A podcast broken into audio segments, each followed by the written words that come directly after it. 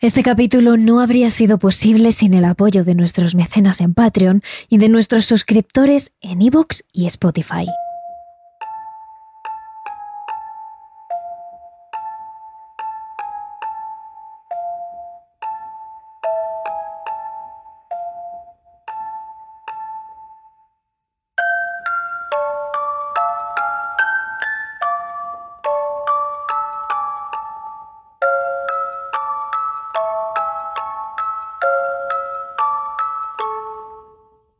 Para la mayoría de nosotros, amantes del terror, las verdaderas historias de miedo no las empezamos a ver en los cines o en las series.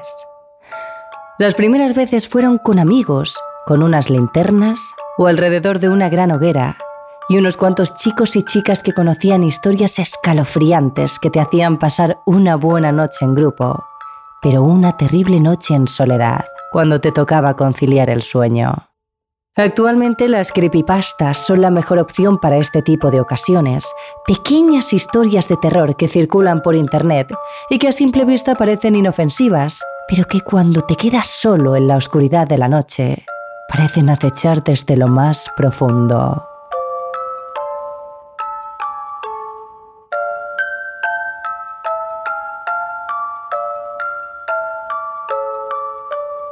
De pronto, todos esos cuentos esos seres de otro mundo, esas apariciones cadavéricas y fantasmales, resurgen de entre las sombras y se te aparecen en forma de imágenes, como flashes en tu cabeza. Y es que el verdadero miedo no es el que te hace temblar cuando lo oyes por primera vez, sino el que te deja pensando, traumatizado, durante días, semanas o meses.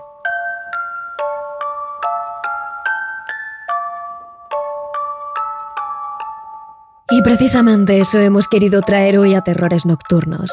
Tres historias, creepypastas, que os advertimos, seguramente recordéis más de una vez cuando os toque ir a dormir. Y si no quieres perderte ninguna historia, suscríbete a Terrores Nocturnos desde la plataforma de podcast desde la que nos escuchas. Y si quieres doble ración de TRN, puedes suscribirte a nuestro iBox, Spotify o Patreon para escuchar un capítulo extra cada semana. No nos entretenemos más, subid el volumen porque aquí empieza el segundo capítulo dedicado a las creepypastas de Terrores Nocturnos. Terrores Nocturnos con Emma Entrena y Silvia Ortiz. The Rake.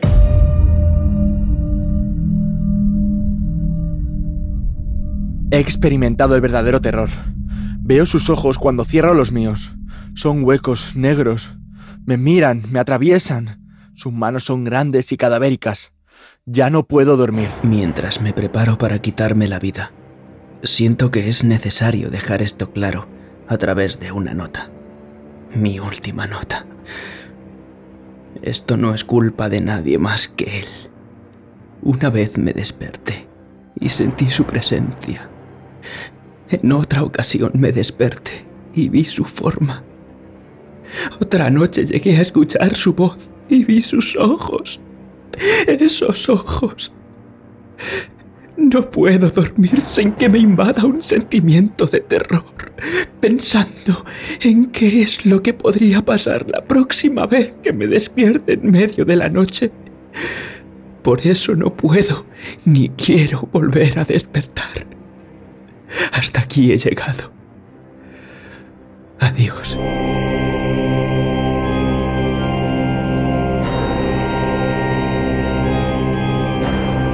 Durante el verano de 2003, una serie de acontecimientos al noroeste de los Estados Unidos involucraron a una extraña criatura, parecida a un humano, que despertó el interés de los medios de comunicación de la zona.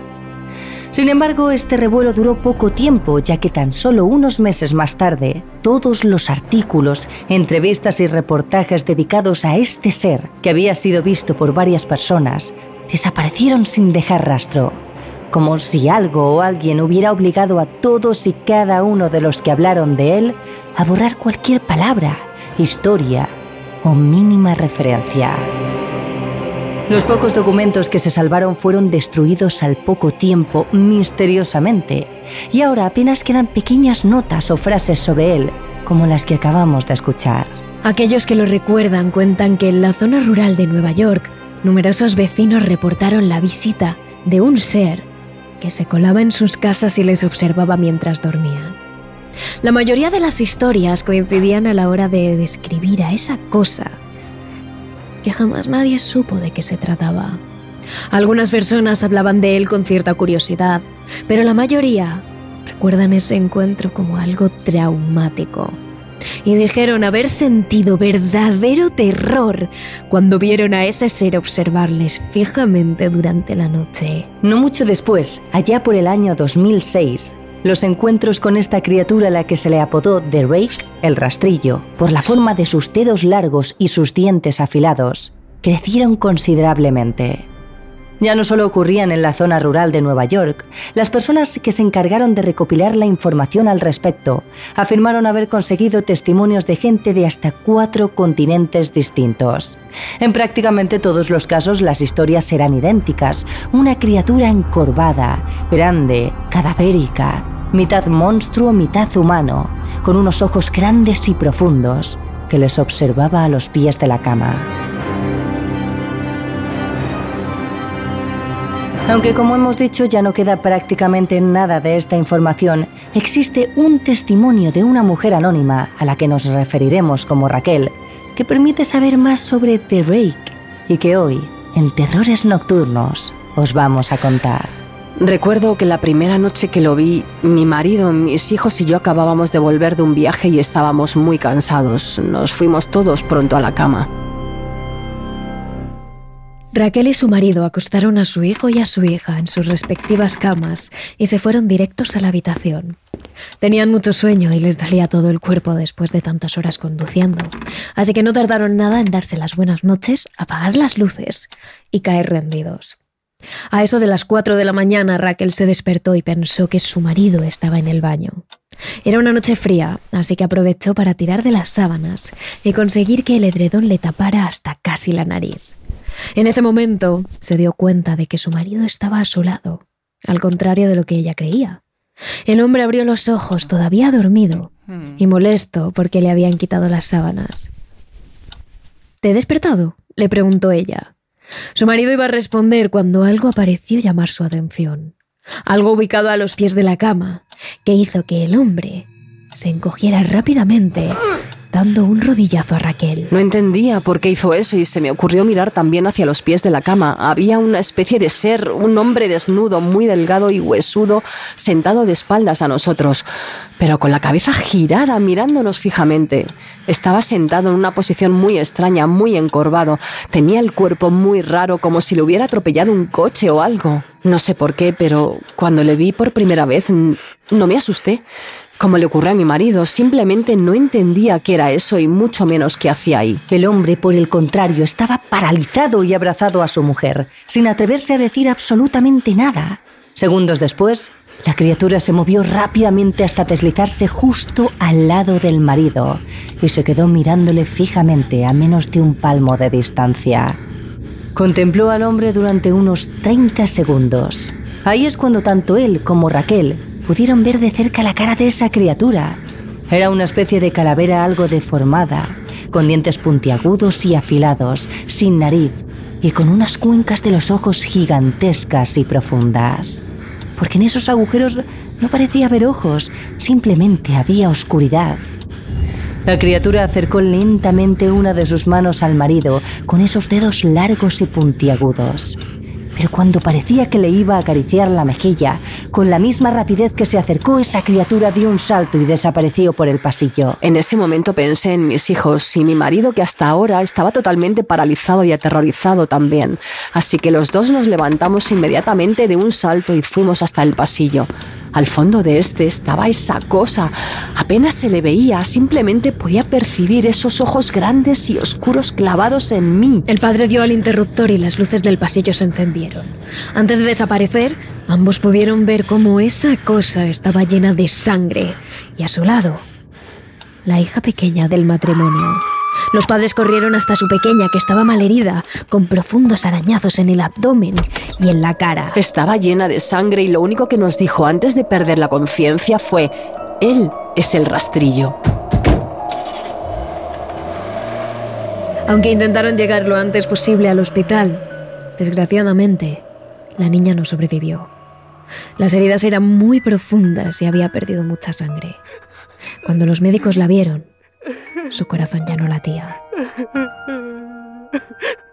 Cuando ocurrió todo, durante los primeros días los medios se hicieron eco de la noticia. Casi a diario varios periodistas llamaban a la puerta y al teléfono de la pareja de forma constante para saber más de lo ocurrido.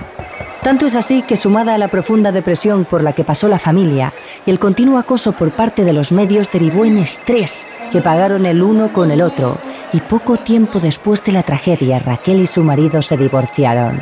Pero de la noche a la mañana, esa cantidad de reportajes, de noticias y de entrevistas diarias cesaron.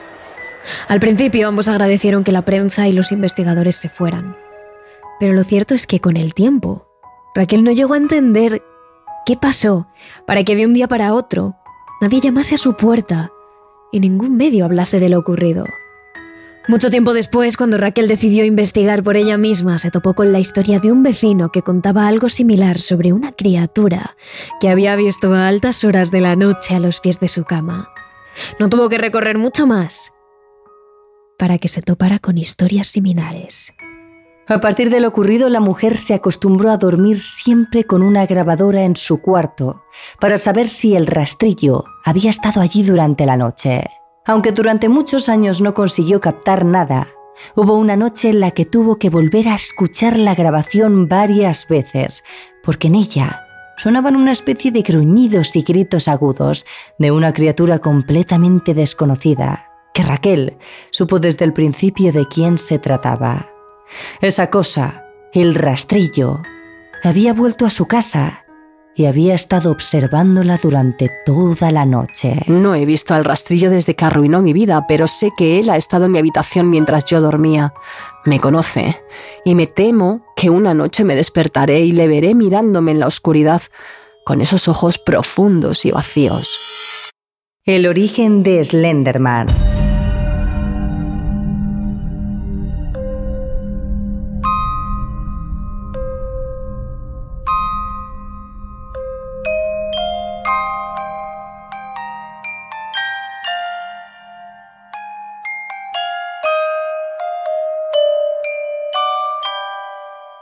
En el primer capítulo de la primera temporada de Terrores Nocturnos que dedicamos a las creepypastas, os hablamos de una de las historias más míticas. Slenderman. Y no solo de la leyenda en sí, sino del caso real de dos niñas que apuñalaron a una compañera suya porque estaban obsesionadas con este ser, del que decían que les había obligado a matar a su amiga, que afortunadamente pudo sobrevivir. Pero más allá de la historia y de este terrible incidente que podéis escuchar en la primera temporada de Terrores Nocturnos, se han creado más rumores alrededor de este mítico personaje de terror. Uno de ellos habla de la historia de cómo se creó este ser sin rostro, alto, con las extremidades muy largas y esos tentáculos negros con los que ataca a sus víctimas. Se le conoce como el experimento 84B. Muchos dicen que estoy mal, pero no lo estoy. Muchos dicen que soy diferente, pero no lo soy. Muchos dicen que estoy loco, pero no lo estoy. Me siento solo, camino solo, sin nadie que me consuele, sin nadie a mi lado. Él solía ser normal, como tú y como yo. Era tan sumamente normal que en un gran grupo de gente nadie se daría cuenta de que está. Era un chico alto, delgado, con el pelo negro, rizado y relativamente largo. La mayor parte de veces lo llevaba despeinado. Sus ojos eran de color marrón, almendrados, y con unas profundas y oscuras ojeras negras que le habían acompañado desde que era un crío.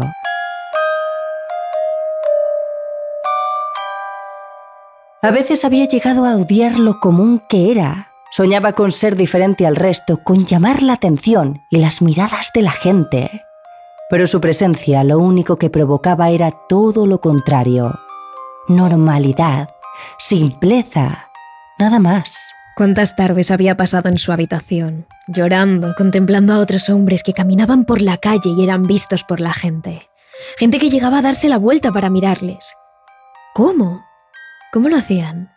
Él no lo entendía y simplemente se dedicaba a soñar y desear con todas sus fuerzas destacar y ser diferente, distinguirse ante la multitud.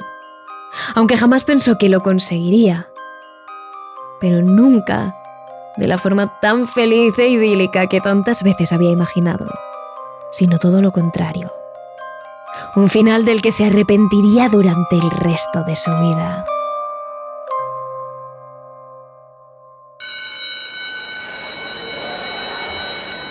El miércoles no estaba siendo un buen día. Cuando no pasaba desapercibido, los pocos compañeros de clase que le miraban se reían de él y se burlaban de él.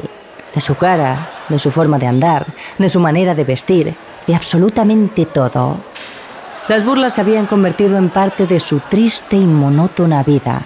Y según fue pasando el tiempo, hubo quienes no se conformaron solo con insultarle y reírse de él, también se atrevieron a empujarle, a tirar su mochila al suelo y a destruir sus libros. Odio, depresión y abandono.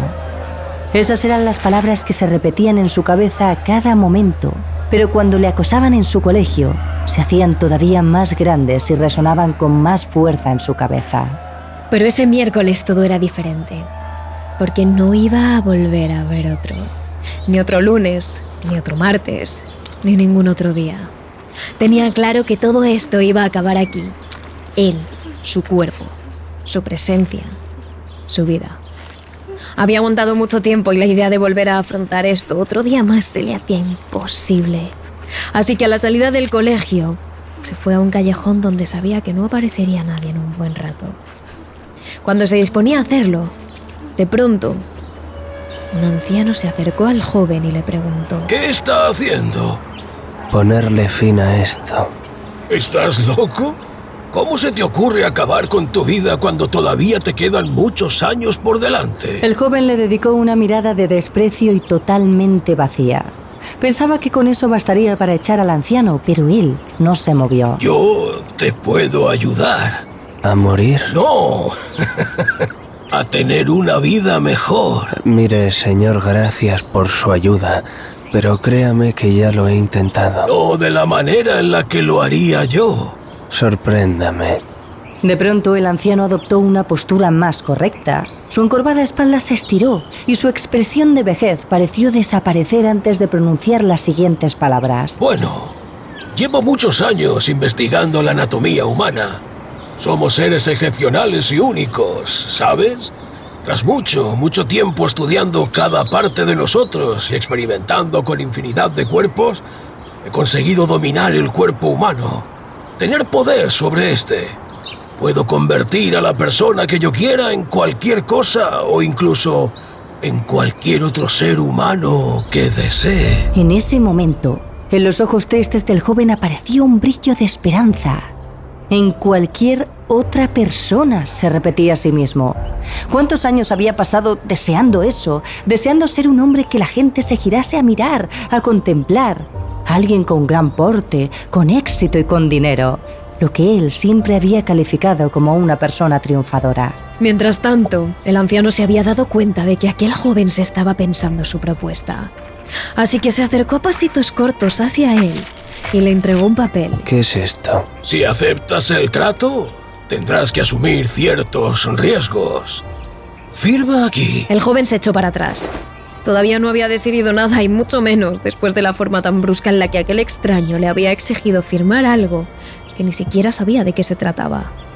El chico se levantó algo aturdido y caminó en la oscuridad del callejón. Pero cuando menos se lo esperaba, el anciano le agarró del brazo con una fuerza sobrenatural. En la otra mano tenía una jeringuilla con un líquido que brillaba en la oscuridad. Antes de poder gritar,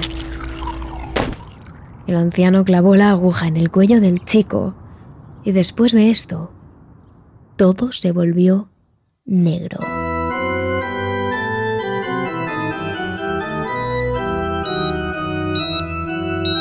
Cuando despertó, el joven estaba tumbado en una camilla fría, metálica y con varios focos apuntándole directamente. Entre dos de ellos pudo ver la silueta del anciano que se acercaba al joven con una bata blanca y unas gafas que cubrían gran parte de su cara. El chico comenzó a gritar al viejo que le soltara, que llamaría a la policía, que no tenía derecho a utilizarle así. Pero al anciano no le afectaba nada de lo que decía. Se dedicó a observar su reacción durante unos minutos y luego empezó a maniobrar un aparato en forma de tubo gigante que apuntaba directamente al chico. Verificó por última vez que la pulsación del joven era la correcta y sus encías y sus pupilas estaban bien, manoseándole la cara con sus guantes de látex. Segundos después puso en marcha aquel tubo gigante que empezó a iluminarse y a emitir un ruido estridente que aumentaba cada vez más. El chico intentó huir por última vez, pero era imposible, era demasiado tarde. De pronto, un rayo de luz salió directo hacia el pecho del joven, que gritó de dolor.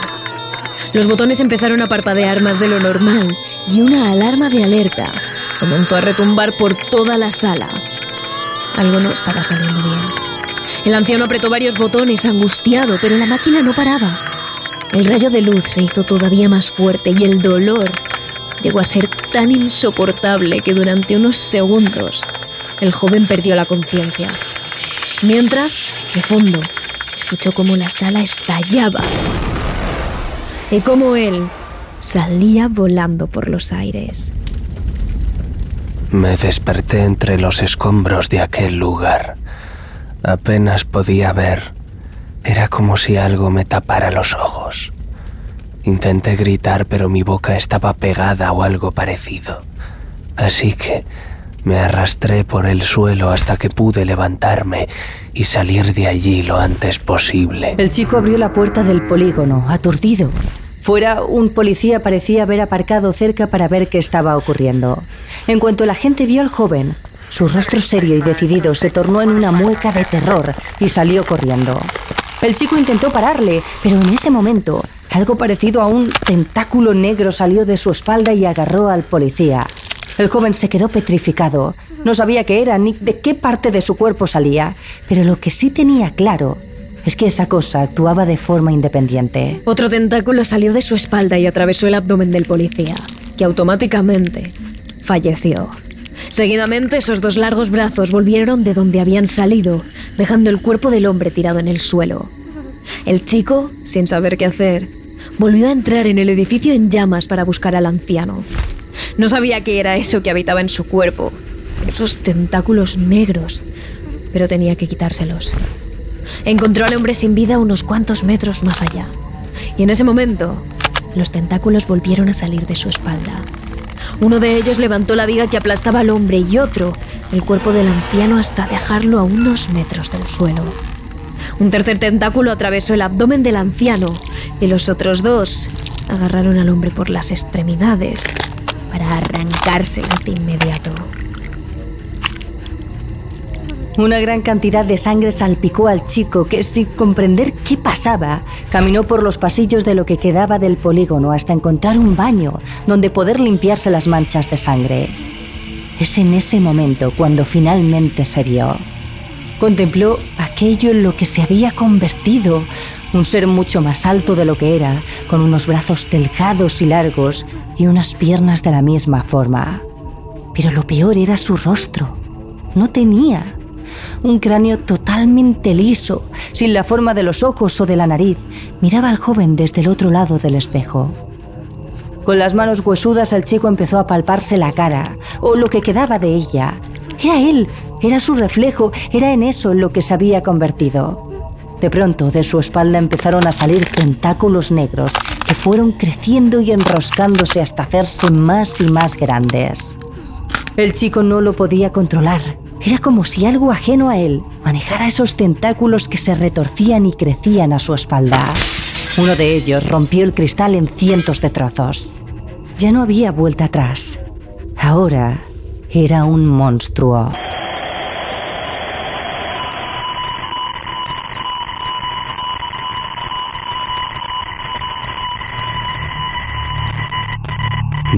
Las pesadillas de adolescentes y adultos por igual.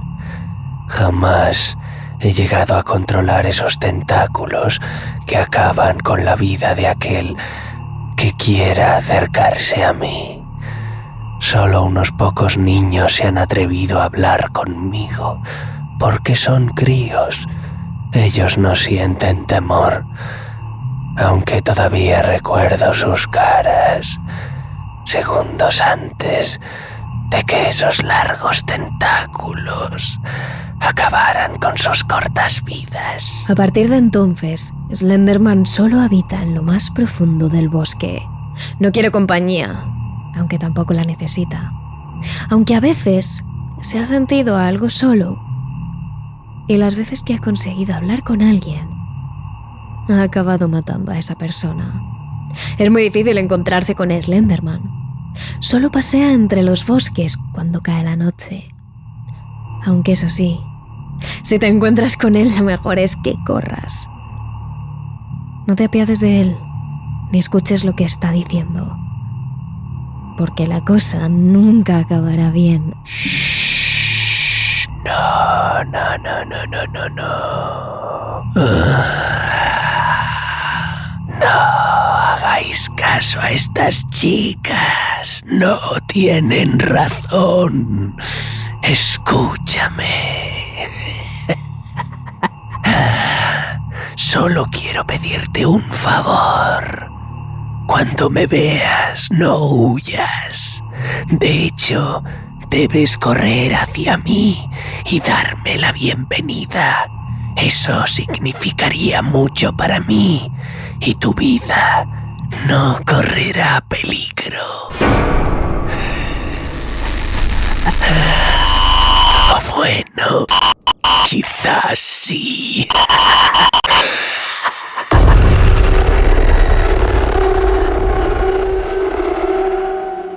Nurse Anne.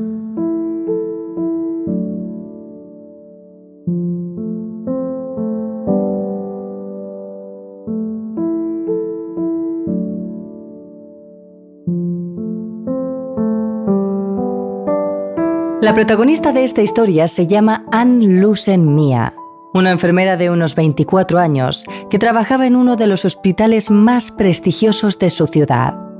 Una chica bajita, delgada, con ojos grandes color miel y un cabello largo ondulado de color castaño cobrizo. Era una joven que adoraba su trabajo. Desde muy pequeña había querido ser enfermera y tras muchos años de estudio y de esfuerzo, lo había conseguido. Aunque se trataba de un trabajo muy sacrificado, donde apenas tenía tiempo libre, pero a Anne no le importaba era capaz de pasar el tiempo que fuera necesario en el hospital, ayudando a sus compañeros a curar a los pacientes. Su vida giraba en torno a su trabajo y a su casa, nada más. Pero dentro del ambiente laboral había una persona que a Anne le llamaba la atención. Un médico que trabajaba en la planta de paliativos y se llamaba Sebastián. Un chico realmente guapo, rubio, de ojos claros, con un semblante serio. Los pocos que trabajaban con él aseguraban que era buena persona, pero demasiado serio. Quizás por el área en el que trabajaba, donde las personas pasaban sus últimos días poco antes de morir. La cuestión es que Ana al principio se sintió atraída por él, pero con el paso de los meses esa atracción fue a más. Llegó a admitir que estaba enamorada de él. Ella lo sentía así. Un día, Anne fue destinada a la planta donde trabajaba Sebastián, y en concreto tuvo que ayudar al médico en sus tareas cotidianas. Aunque al principio no intercambiaron palabra, poco a poco uno y otro fueron dirigiéndose frases cortas, pequeñas bromas, que fueron haciéndose más largas según pasaron las horas. Al final del día, Sebastián y Anne se quedaron hablando a las puertas del hospital y durante las siguientes semanas la relación entre ambos se hizo más intensa, hasta el momento de llegar a hacerse realidad aquello con lo que Anne tanto había soñado el momento en el que ambos se besaron.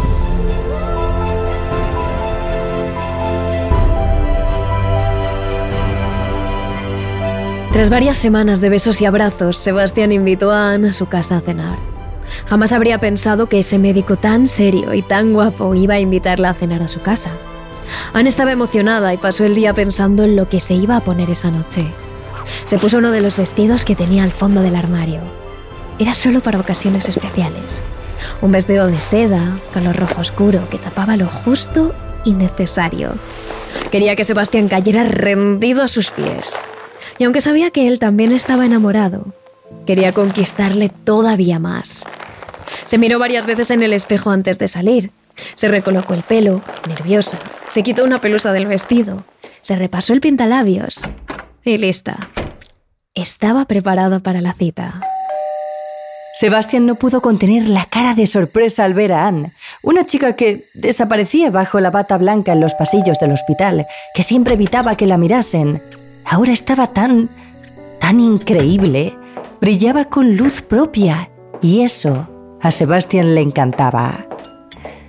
Durante la cena no pararon de hablar. Sebastián sacó uno de sus temas de conversación favoritos desde que Anne le había conocido, el de mantener vivos a los pacientes.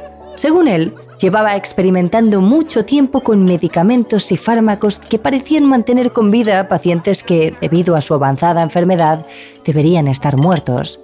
Cada vez que sacaba el tema, Anne le miraba con cierta lástima, porque veía en él un buen corazón, un buen hombre, y el ansia que tenía Sebastián por revivir a la gente que no era posible revivir.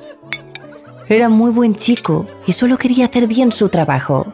Eso es lo que pensaba Anne cada vez que le escuchaba. Cuando terminaron la cena, Sebastián trajo unos bombones.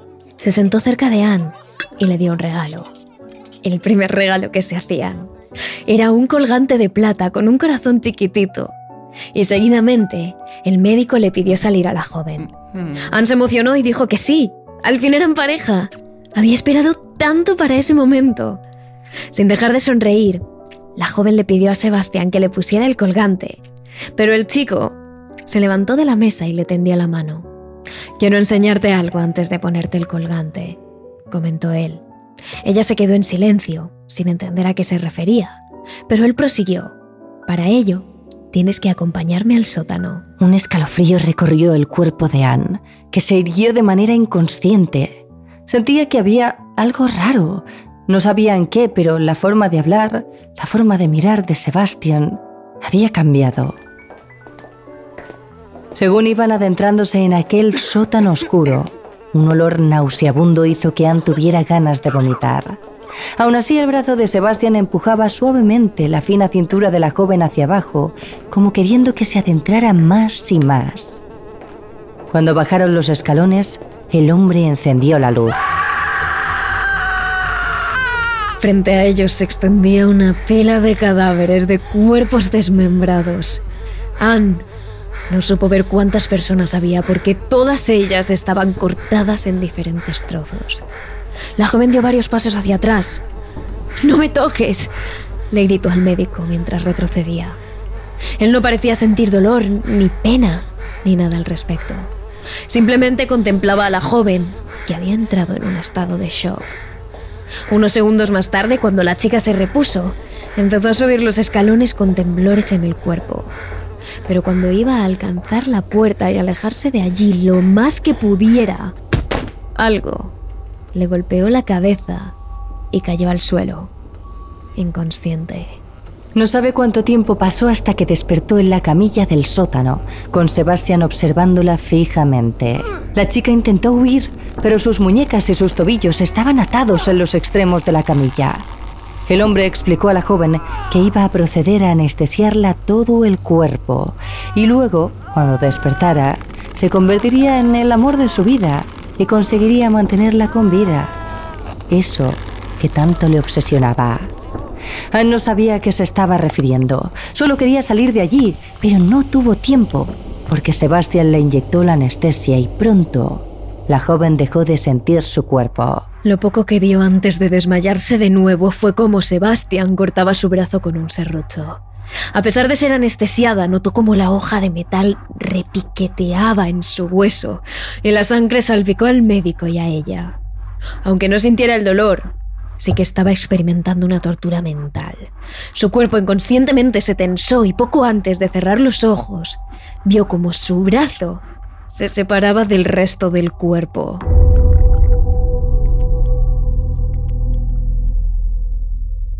Al despertar, Anseía en la camilla del sótano, pero esta vez no estaba atada. Se despertó aturdida. Le dolía mucho la cabeza. Se tocó la cara con ambas manos y fue ahí cuando notó que sus manos no eran suyas. La forma, la piel, el tacto. Era de otra persona. Apenas le hizo falta contemplarlas un par de segundos para darse cuenta de que, efectivamente, esas no eran sus manos. Tenía unas manos con unos dedos más largos y finos, a la altura de su muñeca. Estaban cosidos a un antebrazo que tampoco era el suyo. Era algo más delgado y la piel más clara que la que tenía. Aterrorizada, Anne se levantó de la camilla como pudo y notó al momento que era mucho más alta. Sus piernas eran de otra persona. Cada parte de su cuerpo estaba cosida a otra y ninguna era la suya. Como pudo, se acercó a un espejo que colgaba en una de las esquinas del sótano y se miró. Llevaba un parche en uno de los ojos. Se lo levantó y quiso gritar del terror al ver que la cuenca estaba vacía. No pudo mirarse durante mucho tiempo más. Sentía que iba a volverse a caer al suelo, pero justo en ese momento entró él. Sebastián bajó las escaleras con una gran sonrisa. Ahora sí, dijo. Eres perfecta. Y te hará falta mi ayuda si quieres mantenerte con vida, prosiguió el hombre. En ese momento una mezcla de rabia, ira y odio invadió a la joven Anne, que fijó su mirada en él mientras le deseaba todo lo malo que podía existir en ese mundo. Casi al instante, la joven se abalanzó sobre él y agarró con sus nuevos brazos el cuello de Sebastián.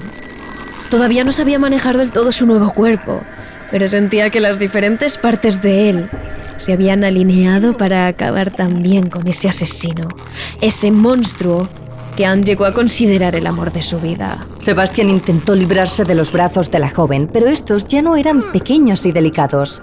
Ahora tenían mucha más fuerza que él. Pataleó durante varios minutos intentando agarrar algo para golpearla. También estrujó la cara de la chica, que a esas alturas parecía no sentir nada de lo que Sebastián le hacía.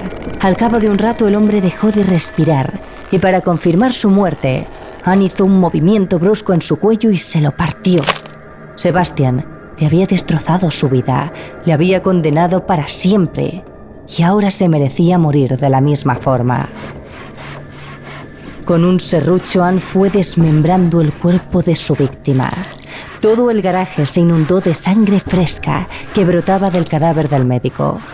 Una vez terminó, las ansias de venganza no quedaron ahí. Anne tenía ganas de más. Esa noche llegó a su casa poco antes de que empezara a amanecer. La joven se duchó, se curó las heridas y se limpió la sangre. Dejó a un lado su bata blanca, con la que iba a trabajar todos los días, y se puso unos guantes negros que le cubrían las cicatrices y una bata negra de enfermera, a juego con una mascarilla y el parche. Se miró al espejo. Aunque era otra, con esa ropa, sus cicatrices no se veían. Anne sonrió debajo de la mascarilla. Las ganas de matar no habían acabado. Ahora estaba enfadada no solo con Sebastián, sino con todo el mundo. Así que cogió su abrigo, se lo puso encima de su nuevo traje y salió de casa. Era hora de ir a trabajar y de curar a los pacientes. O mejor dicho, de hacer que no sufran nunca más.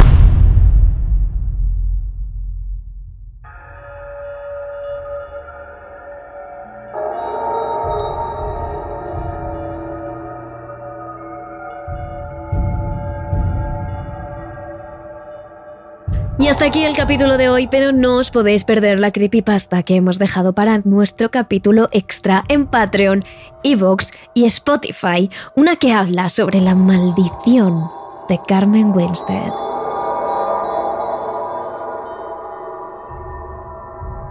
Y no os olvidéis, como siempre, de seguirnos a través de nuestras redes sociales. Somos arroba terroresn en Twitter, terrores nocturnos barra baja TRN en Instagram y punto TRN en TikTok.